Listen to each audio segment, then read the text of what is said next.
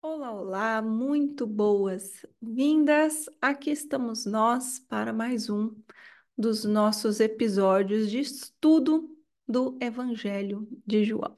Estou gostando muito do retorno de vocês, das perguntas.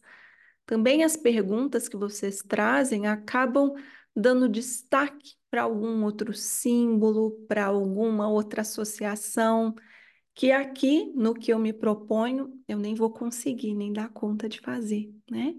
Então, que bom estarmos avançando e qualquer consciência que vamos criando com as imagens que estão aqui partilhadas pelo João em um evangelho são úteis, precisam ser úteis né, para a nossa transformação, para o ampliar do nosso olhar, para ampliar o nosso próprio peito, o nosso coração, a nossa esperança, a nossa conexão com o verdadeiro. Né? Cada semana um pedacinho e cada pedacinho sendo tratado por nós como precioso, valioso, dando lugar a ele dentro de alguma conexão interna. Sim? Então hoje vamos dar seguimento na passagem anterior, lá no início, a gente está bem no início ainda, né? A gente está no primeiro capítulo do Evangelho do João. Na passagem anterior, a gente se encontrou pela primeira vez com o personagem do João Batista. E o João Batista, naquela cena, ele dá um testemunho, dizendo que, atestando, né, dando a Jesus o lugar de quem batiza não com água, né? ele batiza com o Espírito Santo. Então, dando a Jesus o poder que lhe é merecido, que lhe é válido. Nessa passagem de hoje, a gente vai seguir com o João Batista que já tinha o seu reconhecimento naquelas cenas, naquela época, e o João entregando, mais do que um testemunho, mas entregando os seus discípulos, ou seja, aqueles que já estavam na confiança de João, João Batista, entregando para serem então discípulos de Jesus. Né? Nessa passagem aparece, então, já vou ler toda ela mas aparece esse contexto em que, uma vez que o João valida em Jesus esse que batiza com o Espírito Santo, e o estudo anterior, episódio 3, ficou muito bonito explicando isso, testemunho do João Batista. Nessa passagem, ele já transforma em ato. E ele já estimula que aqueles que estavam o seguindo, olha, não é comigo não, né? Eu reconheço em Jesus uma potência maior, superior à minha. Então, não vem recolher a verdade comigo, recolham logo com a fonte. Então, ele encaminha os discípulos a uma fonte mais robusta, né? que é, então, aqui, Jesus. Nessa passagem, a gente vai ver esse movimento acontecendo dos discípulos, os primeiros discípulos que são entregues então de João Batista para Jesus, e nós vamos ver o Natanael. Né? Eu não tinha dimensão assim do Natanael, mas fazendo o meu estudo, eu fui compreendendo a relação que há entre o Natanael e o Jacó, numa assim numa conexão que é interessantíssima e que, em alguma medida, eu vou é, buscar entregar para vocês, mas dá para pesquisarem mais. Tá? Vou já explicar. A própria imagem também da figueira vai aparecer aqui, um símbolo que aparece diversas vezes nos estudos bíblicos, que vai trazer uma simbologia bem forte da abundância, da verdade, dessa conexão com os reinos mais altos. Então vamos lá, vamos à leitura. E daí também sigam fazendo suas associações e trazendo nos comentários aqui mesmo do vídeo, se vocês tiverem alguma dúvida. Porque às vezes vocês podem me mandar lá no WhatsApp ou no Instagram, mas o que que acontece? Eu não vou responder para os outros que podem ter tido uma dúvida ou parecida, ou então que vão se beneficiar da resposta que eu trouxer para você. Então, você traz aqui nos comentários do vídeo, porque se torna também uma partilha em comum, certo? Então, vamos lá. Essa passagem, essa passagem se chama Os Primeiros Discípulos. Os primeiros discípulos são um marco, um marco. Tudo começar com um, com dois. No dia seguinte, esse dia seguinte está se referindo aqui ao testemunho que João deu anteriormente, tá? Então, tá bem conectada com o que a gente viveu no episódio 3 aqui, a parte em que o João dá o testemunho dele. No dia seguinte, João estava com dois de seus discípulos. Dois, número dois, uma dupla, a dualidade. De seus discípulos, João tem mais discípulos, está na cara aqui, né? Vendo Jesus passar, diz: Aí está o Cordeiro de Deus. É, mostrou, ele aponta, ele revela. Os discípulos ouviram e seguiram Jesus. Ouvem João Batista, ouvem, atestam e pá, seguem. Aqui não está dizendo assim, os discípulos ouviram, viram e seguiram. Não. Ouviram e seguiram. O ver é emprestado de João Batista. Eles são discípulos de João Batista. Isso quer dizer que até então eles estavam emprestando os olhos de João Batista. Aqui ouviram e seguiram, e seguiram. Tá? Eles emprestam a visão de João Batista como quem vê mais do que eles. Jesus se voltou e, ao ver que o seguiam, olha, olha a visão, né? Que já apareceu Jesus vendo, ó, estão me seguindo. Lhes diz: O que estás procurando? Se está me seguindo, está procurando alguma coisa. Né? Se eu estou buscando, eu estou buscando por alguma coisa. Essa pergunta ela é fundamental, porque ganhar o título de buscador não é bom. Né? Não é bom. Você precisa estar buscando por algo específico. Só buscar você, é como dizia um professor, né?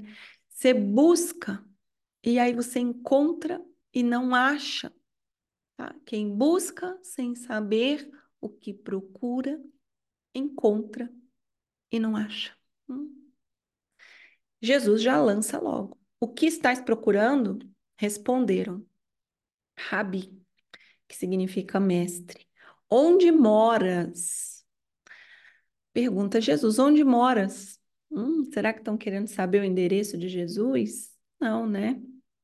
Logicamente que essa pergunta aqui não se refere a onde moras nesse mundo, mas tem um sentido mais amplo, mais de morada espiritual. Quem é você? De onde você vem? É? Já chamando ele de rabi, de mestre. E Jesus diz-lhes: Vinde e vede. Olha, vocês estão me seguindo? Então venha. Mas vejam, vejam. Então, Jesus puxa para a visão. Olha que importante.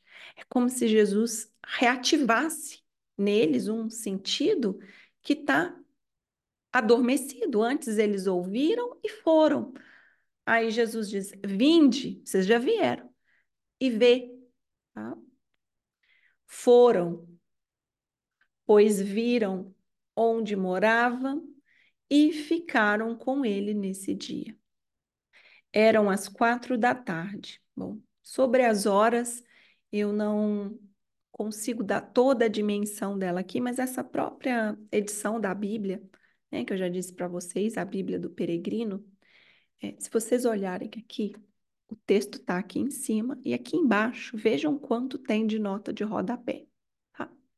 ele faz aqui num, num desses trechos uma análise longa sobre as horas. Tá? Eu não vou entrar nessa análise aqui. Eram as quatro da tarde, quer dizer, um final de dia, já quase passando para a noite. Tem algo de encerrando ali.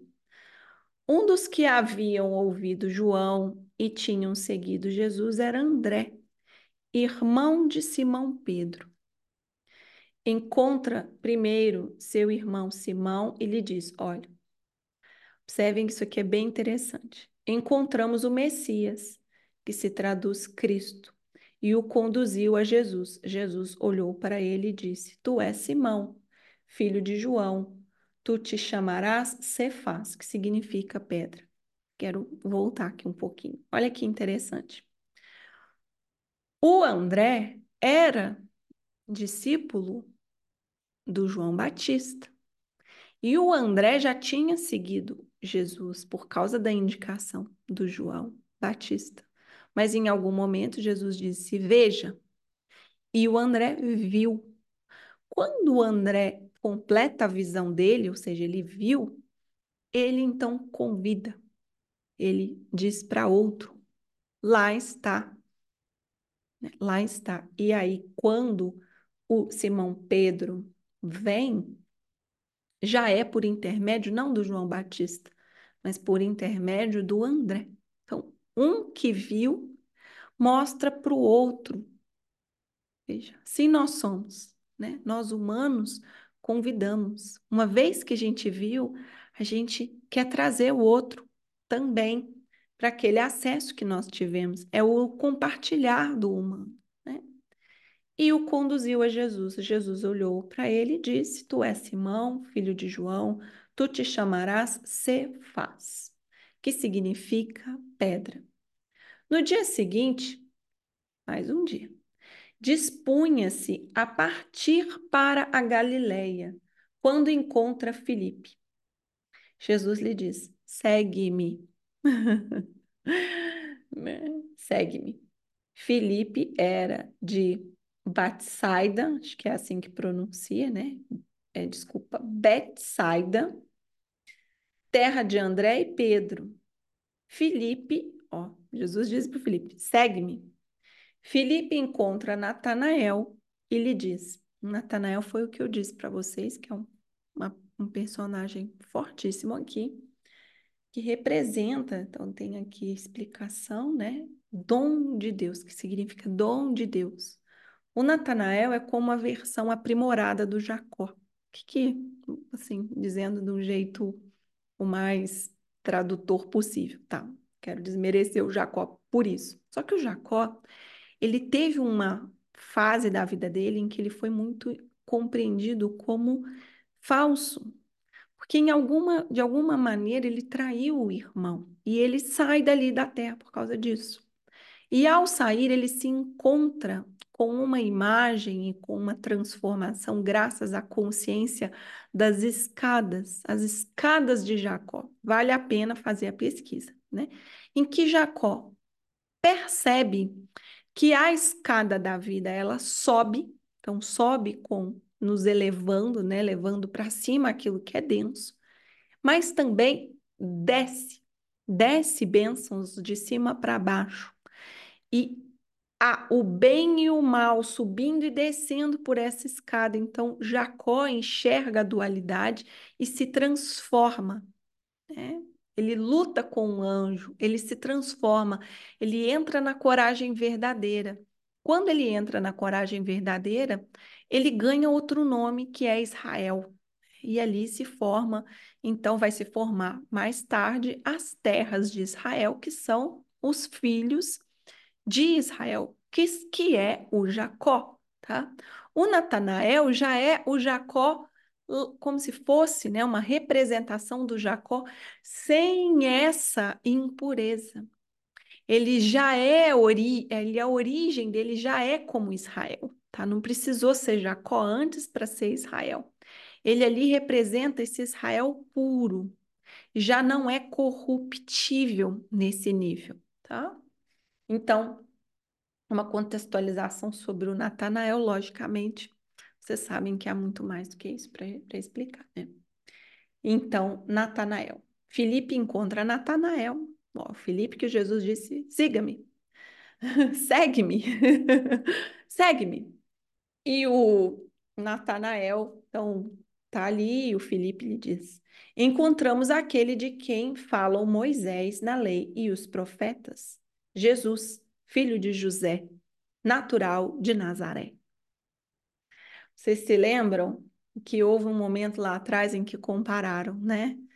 Em que o, no Evangelho, aqui mesmo, se não, se não me recordo bem, se me recordo bem, na primeira passagem, no primeiro episódio, sobre Moisés ser aquele que sabia, e Jesus ser aquele que é a face de Deus.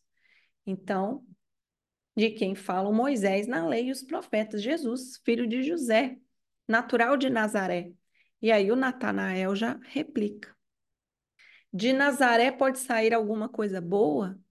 Hum. Natanael soltou logo essa, né? Um tanto quanto julgador de Nazaré. Ele tá botando fé, não. Tá? Ele olha para Nazaré e já manda ali a dele. E lógico que há um contexto histórico para ele soltar essa crítica tão assim fervorosa a Nazaré. Filipe lhe diz: Vem e verás. Não preciso ficar te dizendo, não preciso ficar argumentando nada. Vem e verás. Vocês adivinham se o Natanael foi com cara boa ou foi com cara ruim? Né? Acho que o Natanael foi, ah, deixa eu ir lá. Não, ele foi de, foi para contrariar, ele foi para provar que ele estava certo. Vocês sabem quando é, né? Quando a gente faz um julgamento, a gente quer provar que está certo. E o Natanael não foi lá todo receptivo, ai, deixa eu ver quem é esse Jesus. Não, ele foi lá para dizer realmente, olha, que não, de Nazaré realmente não pode vir nada de bom, não. Jesus, vendo Natanael aproximar-se, diz: Quem começou a conversa? Jesus. Aí tendes um israelita de verdade, sem falsidade. Essa explicação que eu dei antes sobre o Jacó está aqui, né, cristalizada pela palavra de Jesus. Aí tendes um israelita de verdade, sem falsidade. Hum, Natanael lhe pergunta: Como me conheces? Jesus respondeu-lhe: Antes que Filipe te chamasse, eu te vi debaixo da figueira. Como eu disse a vocês, a figueira apareceria. Né? A figueira, uma simbologia que a gente pode depois voltar a ela, ela vai reaparecer aqui. Mas ela é essa árvore em que, primeiro, primeiro elemento, Jesus viu ele sem ele ser visto. É como Jesus se desdobra e vê outras coisas para além do que está ali no contexto. Então, como que ele viu ele lá? Então, Natanael ele já se surpreende pelo simples fato físico de que, peraí, como que ele me viu? Se ele me viu, tá atestado, quer dizer, eu atesto pela materialidade desse fato de que ele tem algo a mais, né, que os meus próprios olhos poderiam ver. E essa figueira ela é um símbolo da abundância, da transparência, do estar aqui e agora. Né? O estar debaixo da árvore, também é esse momento da reflexão, em que eu estou ali na minha inteireza, indo para o meu interior. Não é assim que Buda ilumina?